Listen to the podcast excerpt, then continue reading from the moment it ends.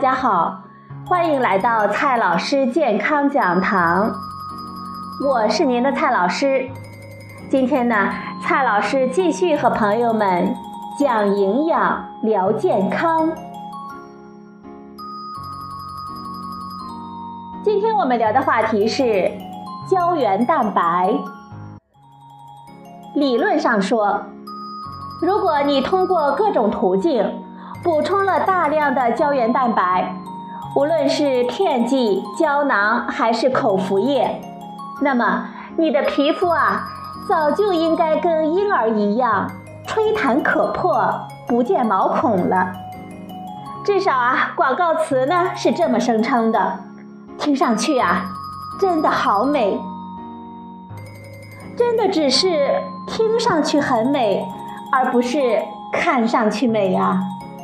否则，你的脸、你的手、你的全身各处，早就应该像剥了壳的鸡蛋一般光滑、紧致、亮泽、秋弹秋弹了。晚上回家呢，你可以做个测试，只需要两步。第一步，煮个鸡蛋。晾凉以后剥壳。第二步呢，找个镜子，把剥了壳的鸡蛋跟自己的脸比一比。到现在为止啊，我相信朋友们就有耐心听我唠叨一下胶原蛋白与拯救皮肤这个神话的传说了。首先呢，我们先介绍一下什么是胶原蛋白。蛋白是我们人体内含量非常丰富的蛋白质，占我们人体蛋白质的百分之三十。它由一副骨架加上若干的氨基酸来组成。骨头架子是甘氨酸、脯氨酸和羟脯氨酸，再串上一些其他的氨基酸，就像拧麻绳一样，拧成三条螺旋纤维状的肽链。形象点的说法就是，氨基酸先组成肽链，肽链再构成蛋白质。胶原蛋白的主要任务呢有以下两条：第一条，锁住水分，支撑细胞，让细胞丰满水盈，让我们皮肤看起来呢充满弹性、细腻光滑。第二条。胶原蛋白分布于骨骼、内脏细胞间质以及肌腔、巩膜等部分，给身体的这些组织提供力量和支撑。接下来的问题就是：我们为什么会买胶原蛋白呢？我们的皮肤能够显得光滑，很重要的原因就是。胶原蛋白在努力地帮我们支撑，这就好像帐篷下的各种支架一样。但是，岁月啊是把刀，我们皮肤中胶原蛋白的数量会逐年的减少，所以我们会表现出衰老，皮肤逐渐失去强度，出现皱纹。所以。这就成了朋友们买胶原蛋白保健品的原因了。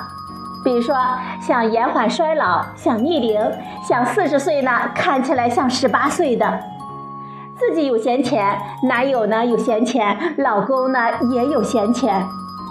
还有就是，这些人呢觉得销售人员说的话太有道理了，他们呢知识储备不够多，盲听、盲从、盲信。接下来呢，蔡老师悄悄地告诉你一些胶原蛋白的隐私，这些呢是卖保健品的绝对不会告诉你的。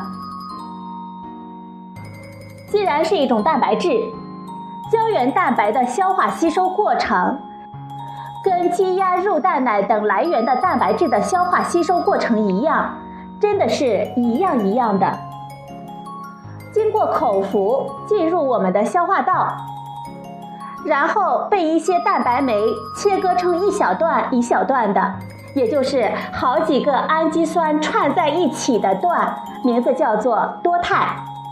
然后呢，进一步被切割成更小的片段。三个氨基酸串在一起的小段呢，叫做三肽；两个氨基酸串在一起的小段呢，叫做二肽。还有一些游离的氨基酸。然后就是被吸收进小肠的黏膜细胞，二肽和三肽进一步被肽酶降解成游离的氨基酸了。然后跟着大部队其他的氨基酸一起被吸收进我们的血液，进入氨基酸代谢库。这可以简单的理解为存放各种氨基酸的仓库。根据身体各个部位的需求度，从仓库中被派遣出去，随着血液快递到位，参与各种生理过程。当然了。也包括在皮肤中合成新的胶原蛋白。所以啊，朋友们，我们吃胶原蛋白和吃别的蛋白质呢没有区别，不是吃进去十克胶原蛋白就直接将这十克的胶原蛋白送到我们的皮肤，这对于身体而言难度系数为完全不可能完成。什么？你说胶原蛋白是小分子，吸收好？比上面说的这些好使，朋友们呀，借你一瓶风油精来醒醒脑子吧。胶原蛋白肽与胶原蛋白这两位小同学进入肠道的结局并无不同，最终呢还是要被我们消化成氨基酸运到仓库里去。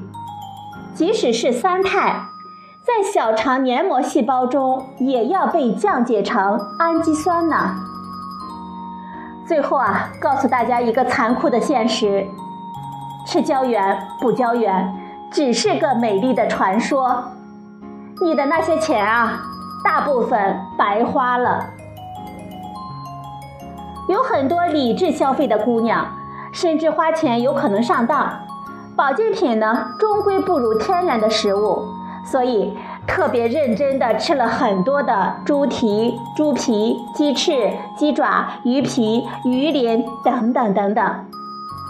其实啊，蔡老师想说，即便不吃这些，你的身体呢也能从肉、蛋、鱼、奶、豆制品等食材中的蛋白质里获得多种氨基酸，并自觉生产出自己皮肤所需要的胶原蛋白。